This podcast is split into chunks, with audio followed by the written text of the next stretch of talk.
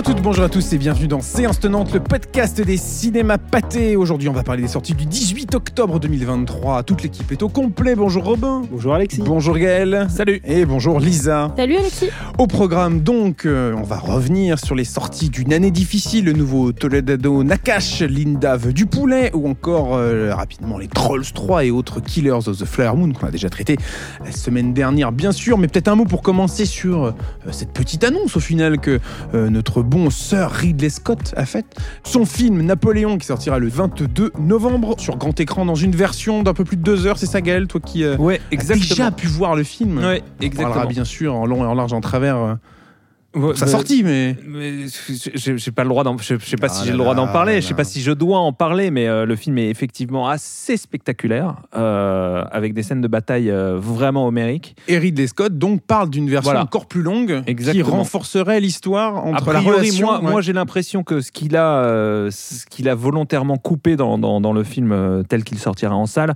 c'est effectivement l'histoire d'amour entre Napoléon et Joséphine de Beauharnais qui est au cœur de l'intrigue parce que c'est ça qui c'est ça qui structure la progression qui est par ailleurs très chronologique du film.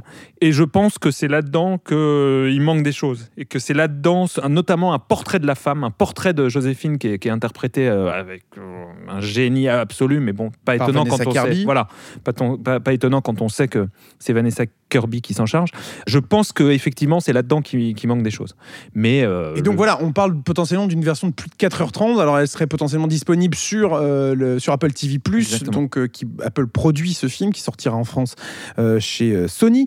C'est donc- pas la première fois qu'il nous ferait le coup des, des, des directeurs Scott. Et oui, il est coutumier du fait, hein, puisqu'on pense bien sûr à Kingdom of Heaven. On pense à tous ces films en fait. pense à tous ces films. Blade Runner, Runner, voilà. Alien, enfin c'est vraiment quoi qu'il fasse en fait, il a des même euh, the, The- The Cartel, enfin euh, Mais pourquoi? C'est parce qu'il n'arrive pas à faire tenir son histoire dans un carcan de deux heures ou? C'est un type qui a une manière de filmer en fait qui est quand même assez particulière. Il filme à plusieurs caméras, il a il a Il y a il, beaucoup a de des rush, rushs en fait, ouais. voilà. Et il a des histoires qui raccourcissent au montage. Après chaque film est bien particulier, c'est-à-dire que Kingdom of Heaven, il l'avait coupé en partie à cause des producteurs. On sait qu'il a longtemps cherché le, le- le montage final lui-même hein, en tant que en tant que réal et, il a longtemps cherché le montage final de, de Blade Runner et qu'il l'avait pas et qu'il était insatisfait de, de chaque version. Donc c'est vraiment vraiment euh, compliqué. Ce qui est fou, c'est que parfois ça change radicalement le film. Enfin, pour, pour- si on reprend l'exemple de Kingdom of Heaven, c'est deux films quasiment différents, Ouais, euh, avec un regard différent porté sur les personnages et euh, euh, on ne peut que conseiller la Director's Cut pour Ah Kingdom of Heaven, complètement. qui est euh, La version salle est un film correct et, et- et la version director's cut. pour moi c'est Robin, mon tu film voilà. préféré de Ridley Scott. C'est La un- Director's est un- Cut de est un Kingdom vrai of. Heaven est mon, est mon film préféré. Écoute, on se gardera tout ça pour l'épisode. Mais tu veux euh, pas qu'on en fasse un spécial là Eh bien, maintenant on pourra faire un spécial quand Napoléon sortira sur grand écran euh, en IMAX et j'en passe. Mais bref, pour l'instant, revenons sur euh, des films qui sortent cette semaine au cinéma. Une année difficile. Dans une année difficile, il y a Noémie Merlan. Noémie Merlan qui est à l'affiche, qui sera à l'affiche d'Emmanuel, euh, la nouvelle adaptation d'Audrey Diwan, à qui l'on doit notamment L'événement. Exactement. euh, ce film vient de rentrer en tournage et sera un des, un des événements de l'année prochaine euh, au cinéma. Euh, Noémie Merlan, donc, que l'on retrouve dans Une année difficile, hein, le nouveau film signé Eric Toledano et Olivier Nakache, avec également Jonathan Cohen et Pio Marmaille. J'ai le sentiment que les dettes, les crédits, tout ça, ça vous est euh, euh, familier. La situation n'est pas très brillante. Et si ça peut vous rassurer, On n'est pas vraiment encore au fond. on n'est pas loin, mais on n'y est pas encore. Franchement, ça me rassure énormément. Une année difficile. Gaël, tu l'as vu? Bah oui. Qu'est-ce qu'on, qu'est-ce que tu peux nous dire sur ce nouveau film signé Toledano Bah D'abord, euh, raconter quand même en quelques mots qu'il s'agit de l'histoire de Jonathan Cohen et, euh, et Pio Marmaille. Marmaille, qui sont euh, deux types, euh, allez, on va dire surendettés, qui sont euh, des gros consommateurs, des mecs qui aiment bien vivre et, et vivre bien, et qui, euh, un jour, un peu par hasard, se retrouvent dans, dans une assoce euh, écolo qui, euh, elle, donc jouée par euh, Noémie Merlan, qui elle prône le, euh, la décroissance en réalité. Et donc ils vont infiltrer cette assoce et, et remettre en cause ou pas en fait leur, leur manière de penser et voilà. Moi, ce qui m'a intéressé, c'est de voir comment euh, Toledano Nakash euh, continue finalement de parler de la société d'aujourd'hui. Quoi. Ils avaient fait, euh, euh, juste après le, le- le- le confinement, euh, ils avaient fait la série euh, Thérapie. En thérapie, ouais. Et je vois en fait entre euh, en thérapie et les deux saisons d'en thérapie qui étaient vraiment vraiment deux séries euh, extraordinaires et, ce, film je trouve qu'il y a beaucoup de rapprochements en fait. Je, je trouve qu'il y a toujours cette volonté un peu euh, en fait euh, à, la, comédie italienne on va dire un peu euh, cette volonté de parler de la, société d'aujourd'hui, euh, mettre la caméra euh, dans le monde réel quoi. Et je trouve que c'est un truc qu'ils arrivent à faire parce qu'ils écrivent toujours des personnages qui sont qui sont canons. C'est-à-dire entre Jonathan Cohen, qui est bourré de, de- de chagrin, de tristesse, mais qui, qui- qui doit euh, surnager, euh, entre Pio Marmaille, qu'on pense au début un peu, euh, un peu cool, un peu rond, et puis qui en fait va se montrer très fragile, entre euh, Noémie Merlan, qui a l'air très combative, mais qui va elle aussi avoir des failles. Je trouve qu'ils arrivent toujours à créer des archétypes, des personnages qui sont canons et auxquels on s'attache. quoi. Et surtout que Jonathan Cohen, pour le coup, joue un personnage assez différent de ce qu'on Ouais. peut lui donner comme rôle récent. Forcément, on a euh, euh, La Flamme, Le Flambeau en tête. On a même ce qu'il a fait récemment, euh, Sentinelle, ou, ou même des films au cinéma, où, là, où il garde ce personnage, euh, de- où, il a ce clown de comédie. Ouais. euh, Là, c'est un clown propre. blanc, quoi. Tout à fait. Là, là c'est un, que clown triste avec, avec effectivement. euh, c'est assez et- différent de ce qu'on peut lui donner comme rôle. euh. Et je le trouve, je le trouve plutôt juste, Ouais. même, euh, même si moi j'ai une préférence pour, Pour pour, Pio Pio Marmaille, ouais. qui, est- qui est- qui est vraiment, vraiment euh, extraordinaire dans le film, euh, et qui s'affirme, je trouve, enfin, euh, on attend de voir un peu ce que ça va donner dans Les Trois Mousquetaires, mais qui s'affirme vraiment comme un, comme un comédien génial. Je trouve que voilà, ça c'est vraiment leur grande force, avec toujours cette, euh, cette, idée, cette capacité chez eux de saisir euh, l'air du temps, quoi. Faire un, film aujourd'hui sur, euh, sur l'écologie euh, comme ça, je trouve que c'est c'est intéressant et puis ça, ça va forcément faire réagir, ça va forcément nourrir les discussions. Il y a, il y a des choses euh, qui sont intéressantes à, à, à- à raconter là-dessus. quoi. Lisa Non, moi, je, alors moi, j'ai j'ai pas vu le film et de ce que je retiens en tout cas de la filmographie de Toledano Nakash et de ce que dit Gaël, c'est que j'ai aussi l'impression que ils dressent un peu le portrait de tous ces personnages, ils les construisent, mais en même temps, j'ai l'impression qu'ils les mettent dans des écosystèmes dans chacun de leurs films.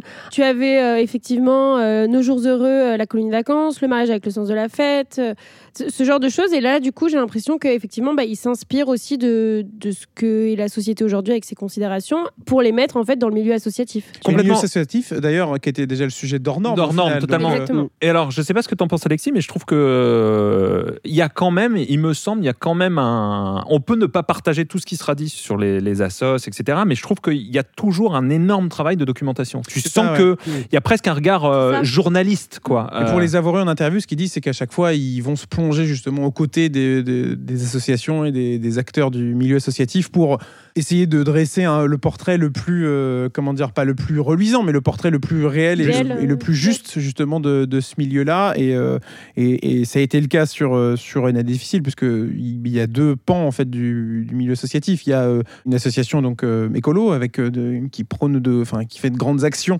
euh, justement euh, coup de poing on va dire, et de l'autre euh, une association qui va Euh, aider euh, contre le surendettés, les, surendettés. Et on sent qu'il y a une documentation et il y a un vrai intérêt de leur part de retranscrire ça à l'écran. Ils ont une approche vraiment euh, très euh, droite, euh, je trouve vraiment très. Mais ça, on très- sentait déjà très- dans leur série euh, en complètement. thérapie. Ouais, ouais, complètement. C'est-à-dire vraiment être, être aux côtés des gens qui vont, euh, qui, qui vont décrire.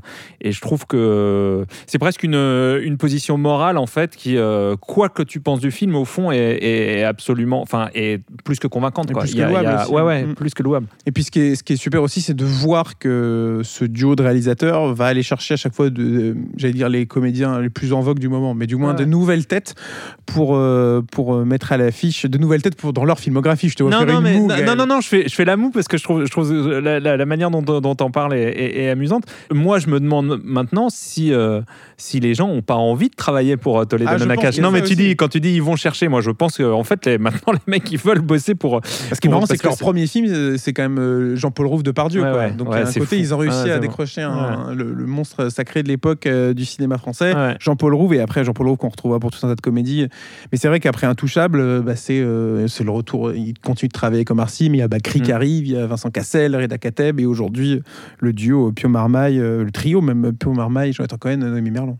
Et il y, a- et il y a ce truc, euh, je trouve, euh, qu'on retrouve aussi d'une certaine manière dans, dans ce qu'ils font à la télé pour euh, le, le popotin. Ouais. Il y a cette volonté d'être euh, d'être toujours du côté des plus faibles, quoi. Et euh, presque un, un- un petit côté à la Zorro, quoi, qui, qui est toujours, euh, qui est, en fait, ce que, que tu as toujours envie d'accompagner, quoi. Une année difficile, c'est notre nouveau label coup de cœur et c'était à découvrir cette semaine au cinéma. Un autre film qu'on a beaucoup aimé avec euh, Gaël. Et oui, car visiblement, il n'y a que nous qui voyons des films autour de cette table.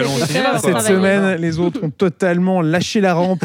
Euh, c'est Linda veut du poulet, un film de Chiara Malta et Sébastien Lodenbach. Je suis pas une menteuse. J'ai été très injuste. Pardon, Linda. Tu peux me demander tout ce que tu veux. C'est du poulet que je voudrais. Avec des poivrons. Du poulet au poivron? Il pollo con pepperoni. Poulet papa. Linda veut du poulet, c'est un film qui a été primé par le prix suprême au dernier festival euh, d'Annecy, festival d'animation d'Annecy avec le, le prix du, du meilleur long métrage. Euh, c'est une drôle de proposition de cinéma d'animation?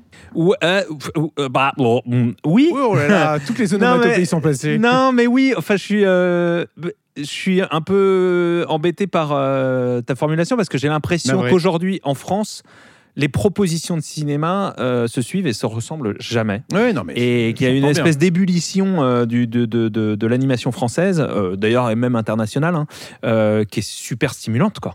Donc oui, c'est effectivement étonnant par rapport à ce qu'on a l'habitude de voir. Il y a un style différent, c'est-à-dire que c'est presque, presque des... des... Ça m'a... Alors, ça m'a fait penser Je t'écoute. au conte de la princesse Kaguya de euh, Takahata, c'est-à-dire avec cette, cette idée de, de- de- de- du geste artistique, de, de- de- du trait artistique qui est pas fini, qui est pas complètement fini. C'est-à-dire que tous les personnages sont pas complètement aboutis à l'écran, on, le- y a- on- on- on voit les traces de crayonné, c'est c'est presque le rendu des couleurs très très importante. Euh, on a l'impression que c'est de l'aquarelle, pas complètement, euh, pas complètement. Il y avait un peu ça aussi dans le, dans le Petit Dans le Nicolas, Petit qui avait Nicolas, aussi d'ailleurs exactement. le prix du meilleur film d'animation l'année précédente à Annecy, dans ce truc de, de ces aquarelles qui ne se terminent jamais sur les bords de l'écran. et ouais. euh, Et c'est, fabuleux, il y a un côté vibrant en fait, vivant euh, de- de- dans, dans le rendu qui est d'une beauté mais époustouflant. Euh, donc ça c'est pour le côté, pour le look. C'est très très beau. Et puis il y a, y a- a tout un truc où chaque émotion est reflétée par une couleur. Il y a Chaque personnage a chaque sa couleur. en personnage fait. a sa couleur. enfin, il y a un Avec truc sur les. qui est jaune. Il y a quelque chose sur les décors. Ouais, a- euh, c'est, magnifique. Alors bon, quand même, il faut peut-être raconter euh, de quoi parle le film. Même si tout est dans le titre, hein, pour le coup. euh, Linda veut du poulet. Vraiment, Voilà. postulat Salut. est assez. euh, Non, mais assez alors, Linda vit seule avec sa... Enfin, seule, il y a sa sœur, mais il y a aussi... vit seule avec sa mère. On découvre assez rapidement que, que son père est, est mort euh, avant. Et le père, en fait, avait une recette quasiment magique qui était un, un- un- qui il faisait une recette de poulet. Plat signature au Un- final. ouais, exactement. Et euh, je me croyais dans Top Chef. là. Linda et sa mère s'engueulent un, matin et la mère pense que Linda a fait une bêtise et elle se rend compte que non. Et elle rentre et, et elle dit écoute, je me suis trompée, je veux me faire pardonner, qu'est-ce que tu veux? Et Linda dit je veux la recette de papa la recette au poulet. Et commence alors une espèce de quête un peu, un peu étrange qui vont les mener partout euh, dans la ville de il faut trouver les ingrédients pour faire, euh, pour faire le poulet. Et ce n'est pas si simple d'avoir du poulet, car je crois qu'il y a, Il y a la grève, il y ça, a la grève. qui, Donc effectivement, c'est euh, le prétexte à des rencontres complètement folles. On croise un chat bizarre, on croise un flic bizarre, on croise toutes les copines de, de, de, de l'école et, des, et, et de la cité, parce que tout se passe dans une cité.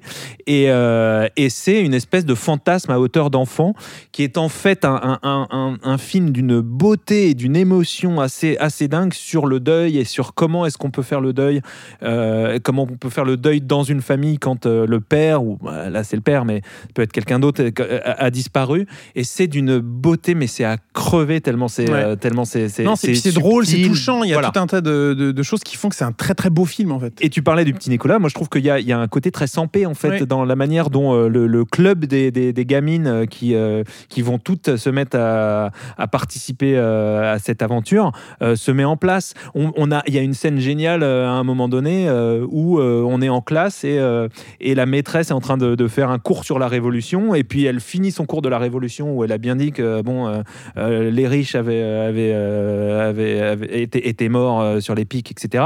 Et elle finit le cours en disant Bon, et puis demain, grève générale, il n'y aura pas cours Et, d'un seul coup, tu te retrouves au milieu de la grève.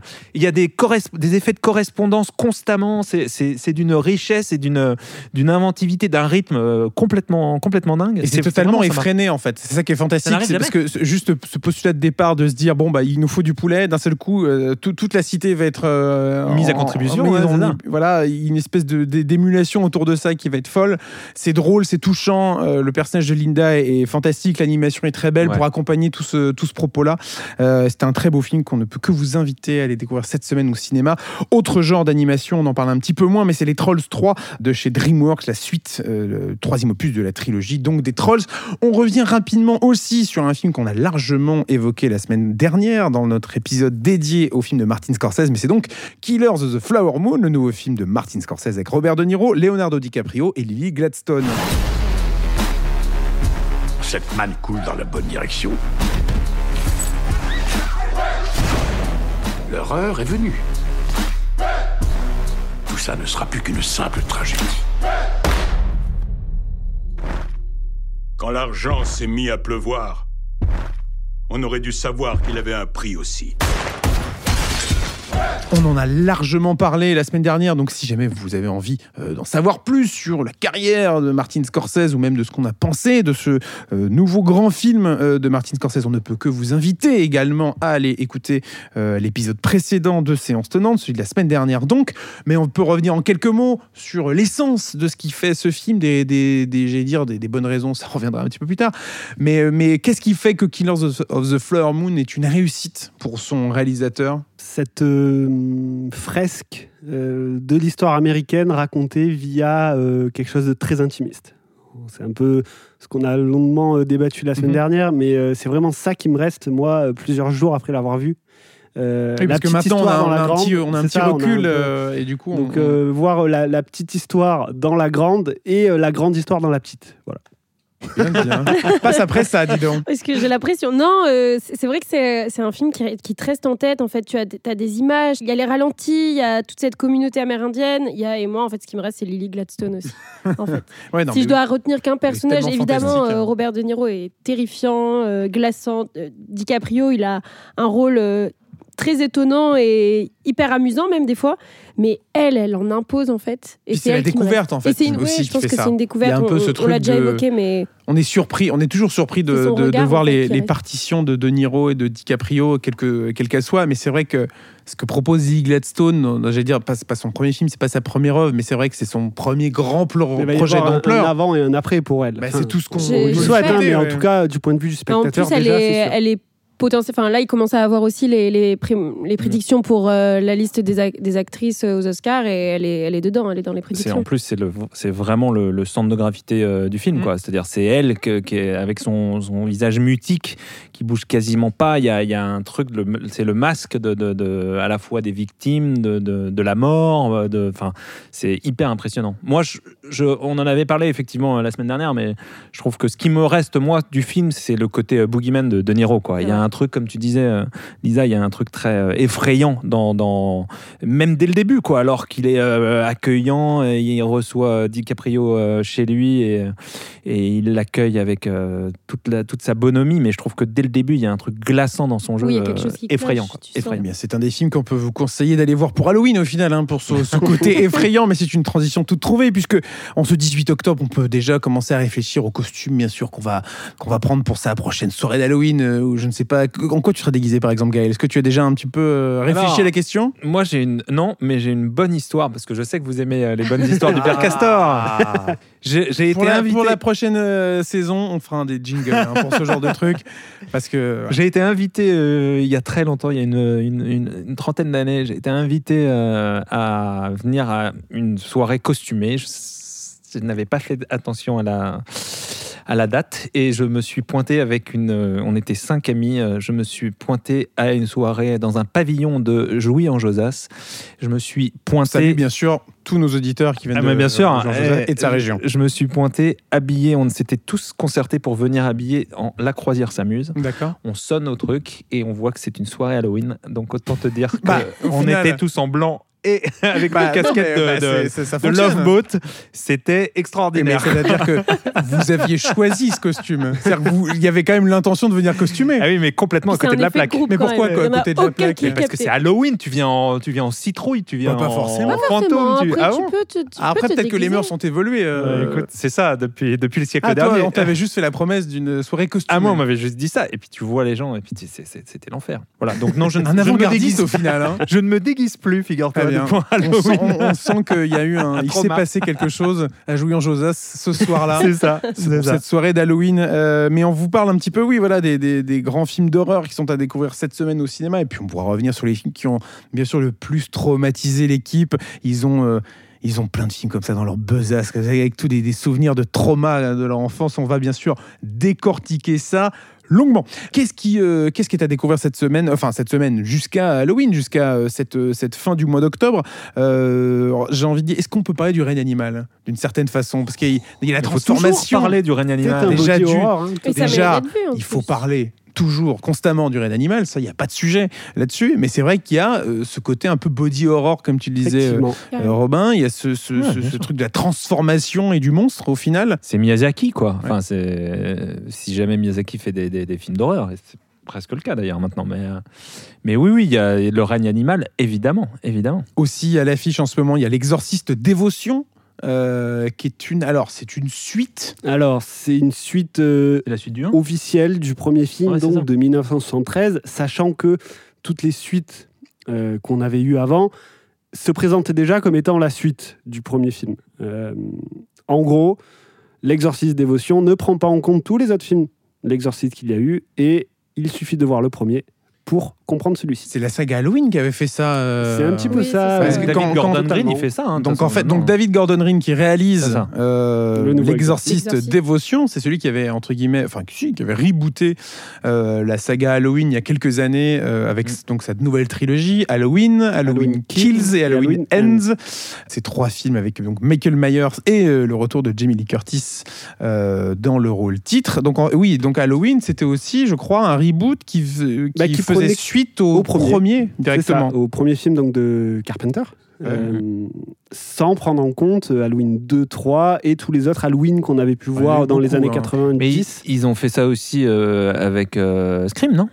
Récemment. Euh, Ils ont pas refait- Scream, pour moi, Scream, euh, non, toute c'est la saga du- se suit. logique- Ah, toute la logiquement, saga, la ok, saga, d'accord, ouais, pardon, pardon, pardon, je sors. Salut. D'où le nom du film, c'est Scream 6. C'est vrai. Donc au vrai. final, ils ne se sont pas euh, amusés. euh. Ah mais ils font ça avec Saw par contre. Euh, alors, Saw, alors non. justement. X, non. Alors Saw Saw 10. Saw 10 pardon. Accrochez-vous, hein. Euh, ouais parce que là ça y est moi je suis, Parce que t'as vu, là, moi, je suis paumé Là, donc, ça, euh, ça devient technique. Euh, Saw 10 qui sortira donc le 25 octobre. Euh, donc même si, alors c'est vrai que c'est assez surprenant parce que c'est Saw 10, donc c'est censé être le dixième, sauf qu'au final, je crois qu'il se passe entre Le 1 et le 2. le 1 et le Eh ben 2. voilà. Oui, mais, mais Oui. ça reste dans la même. Ça n'efface pas les autres Ça films. va pas C'est un prequel ou euh, Ah, euh, C'est comme par exemple la d'accord. saga Fast and Furious.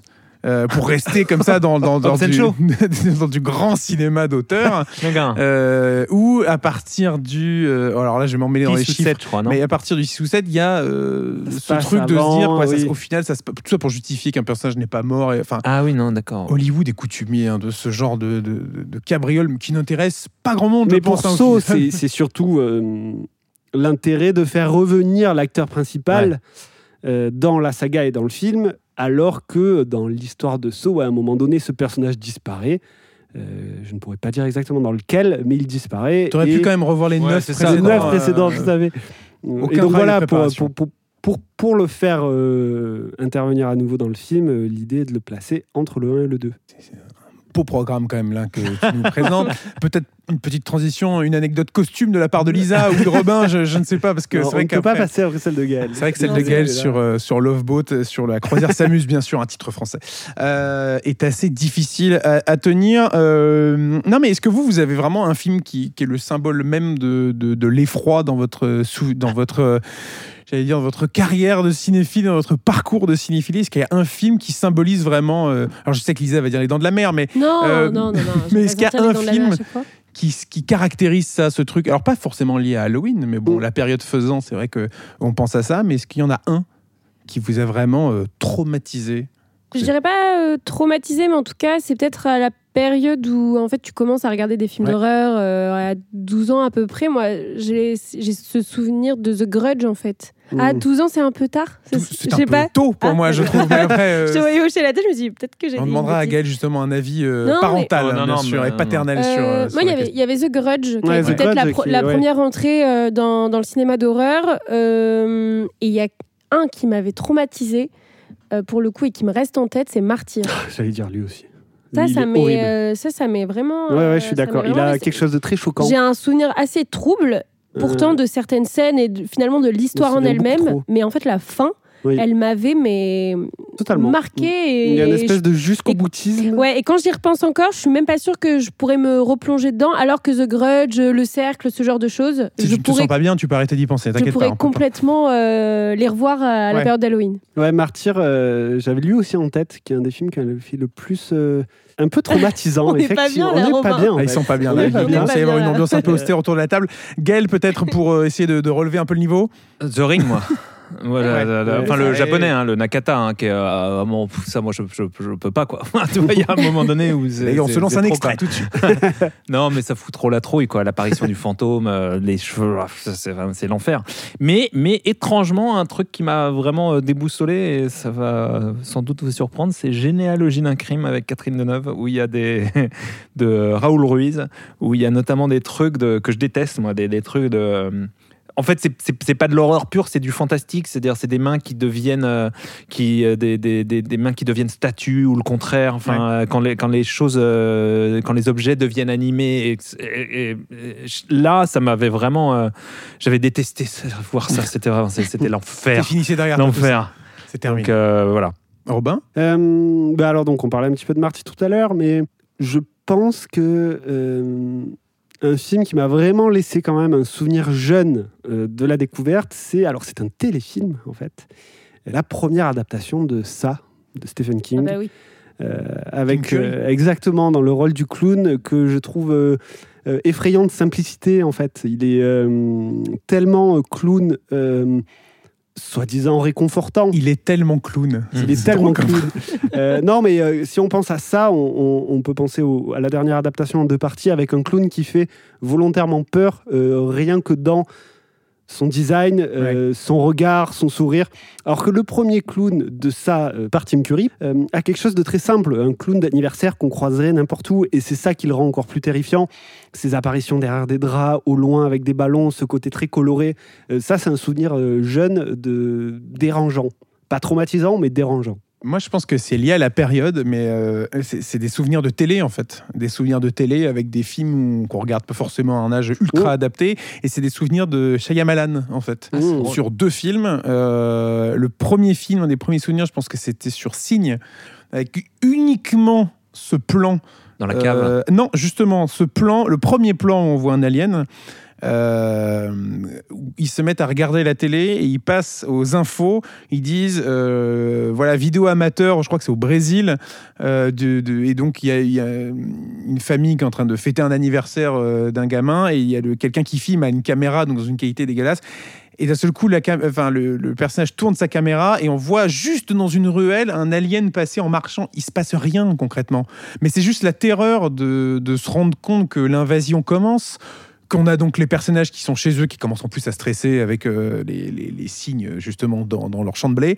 Et c'est ce truc tout bête. Et puis après, oui, forcément, tout ce qui se passe ensuite euh, euh, dans la maison avec l'invasion pure et dure. Et deuxième souvenir, c'est mais encore plus, mais qui est peut-être plus, comment dire, plus compréhensible, c'est Sixième Sens, avec Mmh. vraiment des Sous scènes euh, d'horreur, scènes sous la tente, euh, même le, le cycliste qui passe à côté de la voiture, c'est des trucs, euh, ouais, où t'as, et puis forcément le reveal à la fin, euh, qu'on ne va pas gâcher, même si, bon, j'ai envie de dire, il y a C'est pas prescription. c'est ce que j'allais dire. Mais, mais ouais, ça c'est vraiment des souvenirs de, de- de trucs où on endort mal la nuit, quoi. Jeepers Creepers, moi aussi, tu vois, ça, quand, euh, quand j'ai découvert Jeepers Creepers, mais parce que c'est pas seulement de l'horreur. Jeepers Creepers, il y a un truc malsain, quoi, Mm. vraiment, euh, vraiment sale, quoi, dans, dans, dans, dans le film de Victor Salva avec ce, ce monstre euh, chelou qui renifle les culottes, qui.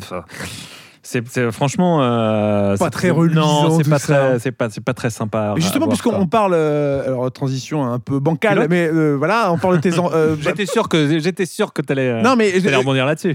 tes enfants, tu leur montres quoi à quel âge? Ah, ils, ils aiment pas trop euh, voir les, les- les films d'horreur. Ouais. Donc, euh, et puis alors le dernier, c'est extraordinaire. C'est, je suis, euh, excusez-moi, je rêve ou c'est lui qui me lance Là, sur mes, là, sur mes gamins là? Non mais là c'est vraiment là. C'est quoi? C'est un piège? En fait ils sont là. C'est ça. C'est avis de recherche. Merci d'accueillir. Euh, non, en fait, le, le dernier a vraiment la trouille et c'est rigolo parce que alors, ok, tant pis, hein, tu m'as lancé. Et c'est mais vraiment totalement Par volontaire. exemple. C'est- ça pourrait presque être dans le conducteur. il de aime, cette il aime, euh, il, il aime les trucs de, de- de- d'horreur et de fantastique, mais dès que tu lui proposes de regarder un film, il, il, il veut pas parce qu'il a peur d'avoir peur. Yeah. Mais il adore cette idée de je vais avoir peur et donc il dessine des trucs, machin. Il a, il a 12 ans hein, quand même. Et Five, Nights at Freddy's, par exemple, je suis mandaté pour aller voir ce film sortira donc le 8 novembre. Qui sort bientôt. pour aller voir ce film et pour savoir si ça fait peur, mais pas trop quand même pour qu'il puisse le regarder. Un peu le, Et, le donc, le voilà, goûteur, donc quoi, au euh, il faut qu'il faut que Ouais. j'aille voir ça. Et le premier, c'est marrant parce que du coup, ça, ça me- sur, sur les enfants, c'est intéressant. Le premier, on regardait Star Wars beaucoup, beaucoup, beaucoup. Et le premier de la nouvelle euh, trilogie, Ouais. euh, de la Force. de la- exactement, il y a ce, euh, il y a ces plans avec euh, l'alien qui prend des, des- qui peut pénétrer partout, qui, euh, qui rentre. euh, hum, c'est Ewan McGregor qui, qui, qui voit ça. Avez- Je sais pas si ça vous dit Attends, quelque on parle chose. du réveil de la force? Non, pas le réveil de la Ah. force. Non, non, pardon. euh, Le. La menace La menace fantôme? Ouais, la menace Ah, le fantôme. premier, euh, c'est Alien qui passe partout. Ouais. Au début, il y a des plans sur la ville. Je sais plus, je sais plus, je me souviens plus de ce truc. Dark Maul? Ah, le. Attends. On parle de quoi là? De la tentative d'assassinat Ouais, du petit, du petit, euh, Ah, le petit vert, ça là, vert. exactement. C'est dans l'attaque des clones. Ah, pardon. oui. oh Ah, voilà. quand ils sont dans l'arène Excusez-moi, Non, c'est- non, non, non, non, non, non. Quand euh, il y a une tentative d'assassinat sur euh, Ah, mais Padmé. oui, Voilà. bien sûr, euh, il petit y a un verre. assassin Ah, voilà, oui, qui oui. Eh fait rentrer un petit verre sous le lit. Oui, ah mais terrifiant Voilà. ça. hein. Eh ben Je ça, suis d'accord. On a, on a eu du mal, on l'a trouvé. Bravo. On l'a trouvé. merci, merci. Et ben ça, il- on regardait Ouais. toutes les trilogies, il avait aucun problème, mais cette séquence-là, ça le rendait ma boule quoi. Et il Mais- se barrait, il, reg- enfin, là, il pouvait pas En regarder. criant, non, non, Non, non, pas mais là-. Mais tu sais que c'est marrant ce que tu dis parce que j'ai cette même. euh, déjà, j'ai cette, je vois très bien la scène dont, dont tu parles et j'avais cette même Parce que sensation. nous, on a eu du mal. hein. Ah oui, finalement. Ah, J'avais- l'avez trouvé des- J'avais cette même sensation dans la momie, je ne sais pas si vous vous rappelez, Ah, avec ces sortes scarabées. de Ah oui, mais ça, qui qui rentrait qui sous, sous ta peau. peau. Ouais, ouais. Ça, ça m'a terrifié, par exemple, tu vois. Donc je comprends complètement cette sensation qui fait qu'en fait tu es terrifié d'une scène, mais en fait tu- ça n'appartient pas au film euh, d'horreur. Mais, mais ce qui est, ce Ça est fait génial, à un autre Incroyable. film que je, je le garde pour après. Allez-y, allez. Non, mais ce que je, juste je vais finir là-dessus, ce que je trouve en fait génial et, et moi je le vois beaucoup avec avec mes enfants, c'est qu'on est en fait réceptif de manière complètement différente à ces, à ces trouilles-là. Le, le- celui là qui a peur d'avoir peur mais qui est obsédé par ça, par exemple, il ne peut pas regarder Totoro parce que le moment où Totoro ouvre la Ouvre la bouche, bouche. pour euh, pour bailler, en fait ça le ça le fait euh, ça le fait psychoter et il n'a jamais vu ce film jusqu'au bout quoi. Et c'est et c'est et je trouve que c'est marrant moi le truc dont, dont tu parles de, de la momie, c'est un truc je, je peux voir ça euh, sans, sans problème. Mais je- par contre les, les, les, les, les mains qui viennent euh, sur les mains de Catherine Deneuve dans, euh, dans, dans les films de Raoul Ruiz, ça me, ça me, ça me, ça me fout les boules. Quoi. c'est, c'est, je trouve que c'est en fait c'est, c'est la puissance du cinéma. Quoi. On, est, on réagit vraiment tous de manière différente à, à ces trucs-là. Quoi. C'est, Et- c'est des protections. Et Robin, tu voulais nous parler d'un Ouais, film un autre la, souvenir, La soupe aux choux, c'est ça? Exactement. non, un souvenir euh, prenant, mais en salle cette fois-ci, mais qui euh, joue aussi en fonction de l'âge à laquelle on découvre le film. Euh, J'étais sans doute encore un peu jeune, c'est La guerre des mondes de Spielberg, Ah oui. euh, qui, qui, en fait qui a quelque chose d'effrayant par l'invisible.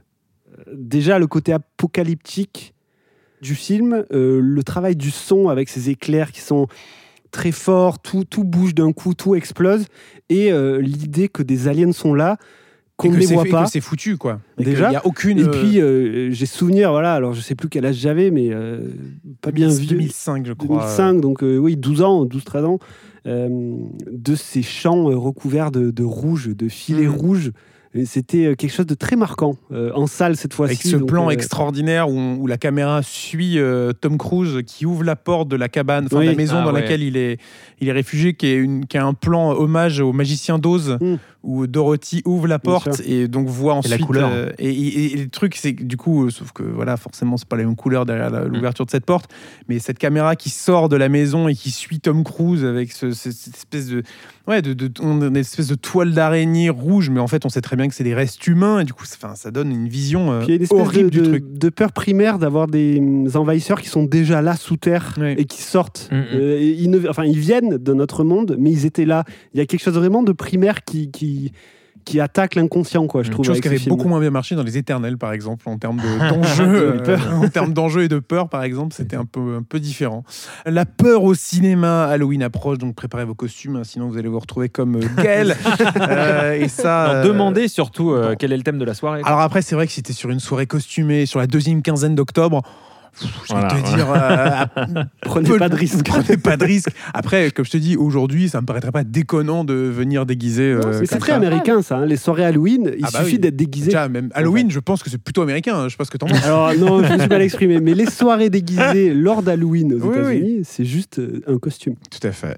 Et on parlait de Five Nights at Freddy's. euh, donc le film sortira d'ailleurs le 8 novembre au cinéma et sera en avant-première dans les cinémas pâtés, dans le cadre des Vendredis de l'horreur dès le 27 octobre. Aussi un film d'horreur euh, d'Eli Roth euh, qui arrive bientôt, c'est Thanksgiving, la semaine de l'horreur, euh, qui sortira le 29 euh, novembre. Ils adorent les Américains donc faire des films d'horreur sur des sujets qui n'ont absolument aucun rapport, que ce soit Halloween, Noël. euh, Enfin, Halloween, Ouh. si, Thanksgiving, Voilà, pardon. Thanksgiving, Noël, la Saint-Valentin. la Saint-Valentin, tout Mmh. ça, euh, tout un programme. Bref, euh, revenons maintenant sur les bonnes raisons d'aller voir les films que l'on a évoqués. À commencer par une année difficile. Gaël, pourquoi faut-il aller voir une année Ah, difficile envie de- cette semaine au cinéma? J'ai envie de dire vraiment Pio Marmaille, que je trouve, euh, que je trouve extraordinaire dans le film. Puis parce que c'est un acteur que j'adore, mais qui là trouve, un, trouve vraiment un truc, une, une partition à jouer qui, est- qui est, qui est fantastique. Je dirais pour Noémie Merlan, euh, que je trouve super dans le film euh, et qu'on a hâte de retrouver dans, dans tout un tas d'autres projets. Mais c'est vrai que dans ce, dans ce trio de personnages avec Pio Marmaille et Jonathan Cohen, elle apporte vraiment quelque chose de, de très intéressant. Euh, Killers of the Flower Moon, on avait déjà parlé des bonnes raisons d'aller le découvrir la semaine dernière, mais repartons sur les. Alors, j'allais dire sur les mêmes, je ne sais pas, parce que peut-être que vous avez totalement oublié ce que vous aviez la semaine dernière, ce qui est fort probable. Du coup, à nos auditeurs d'aller comparer les deux épisodes pour vérifier. Mais peut-être ça peut être des nouvelles bonnes raisons. Pourquoi faut-il aller voir Killers of the Flower Moon Rob? Euh, Pour quelque chose qui m'est venu après coup en y repensant, euh, la musique. Je trouve il y a quelque chose de. Ah, je, te, je te vole toujours Mais les ouais, bonnes mais c'est incroyable. Ah, sais. il faudra changer de disposition autour de la table parce que là, Ah. là, c'est vrai que je fais dans cet ordre-là. Euh, ouais, désolé. Non, mais la musique a un aspect très répétitif, volontairement, euh, rythmique, et euh, qui apporte beaucoup à l'intensité et à, à cette sensation d'avoir de longues scènes qui s'étalent, et euh, voilà, que je trouve très réussi, euh, surtout après coup en y repensant. Gaël. Dernière partition de Robbie Robertson, le, Tout à fait, le- c'est le compositeur, de, effectivement, on en parlait la semaine dernière. Et ben moi, j'ai envie de dire pour euh, la scène d'introduction, euh, qui est euh, fantastique. Je t'ai pris, je t'ai pris ton truc, désolé. hein, Non, mais je pense que ça va se relier, t'inquiète pas. mais euh, qui est vraiment vraiment génial où on voit des Indiens dans une espèce de transe un peu chamanique euh, et qui donne le ton du film entre euh, surréalisme, euh, surréalisme magique même, euh, et puis euh, c'est c'est cette idée que les, les- les vraies victimes de, de, de la voilà de l'expansion et de la folie euh, américaine euh, sont là quoi. C'est euh, c'est vraiment une scène euh, extraordinaire je trouve. Lisa? Non, mais ça va rejoindre la musique et la scène d'ouverture, mais euh, j'allais dire euh, plutôt, euh, en fait, les scènes qui convoquent les traditions amérindiennes. C'est quelque chose qu'on n'a pas forcément évoqué, et alors ça fait pas tout le film évidemment, mais je trouve qu'elles sont quand même assez bien construites et ça nous permet en fait de de rentrer un peu dans, dans cette culture, dans cet univers qu'on ne connaît pas finalement. Et, euh, et ça, ouais, ça c'est très bien. Et bon, bah, Lily Gladstone aussi, mais je pense qu'on a compris que c'était mon petit point favori. Mais c'est, euh, je pense, le point favori de beaucoup de gens autour de cette table. Euh, moi, j'ajouterais pour DiCaprio et son côté un peu benet qu'on va découvrir au début du film. Et je trouve qu'il a une évolution, en fait, euh, tout au long euh, de, de l'histoire qui est vraiment fantastique et qui est très intéressante à suivre, justement, quand on pense à ce qu'il est au tout début, ce, qui va confron- enfin, ce, qui, ce à quoi il va être confronté tout au long du film et jusqu'où, justement, l'amènera la fin de Killers of the Flower Moon à découvrir voir cette semaine au cinéma, tout comme Linda veut du poulet, que nous avons donc vu avec Gaël. Pourquoi faut-il aller voir Linda veut du poulet au cinéma? Ah, J'ai envie de dire pour tout, mais je vais dire non, mais pour le pour l'animation et pour euh, l'esthétique qui, est, euh, qui qui sort effectivement un peu du lot et qui est vraiment euh, une expérience une, une expérience en salle qui, qui, qui est, qui est fantastique. C'est très, très, très beau, très riche, et très beau. ouais, ouais. Visuellement, c'est Ouais. incroyable. Euh, J'ajouterais pour le scénario, qui est pareil, d'une richesse. En fait, c'est un film qui est très généreux, euh, je trouve, dans, dans son histoire et dans la qualité de ses péripéties, et dans leur euh, nombre et leur fulgurance. Et ça apporte un souffle au film euh, assez, assez merveilleux. Une année difficile, Linda veut du poulet, Killers of the Flower Moon, un riche programme à découvrir cette semaine au cinéma. Merci beaucoup d'avoir été autour de la table. Merci Robin. Merci beaucoup, Alexis. Merci Gaël. Merci Alexis. Et merci Lisa. Merci beaucoup. On se retrouve la semaine prochaine pour de nouvelles aventures et un nouvel épisode de Séance Tenante. Merci beaucoup à vous de votre écoute. Prenez soin de vous et à très bientôt au cinéma.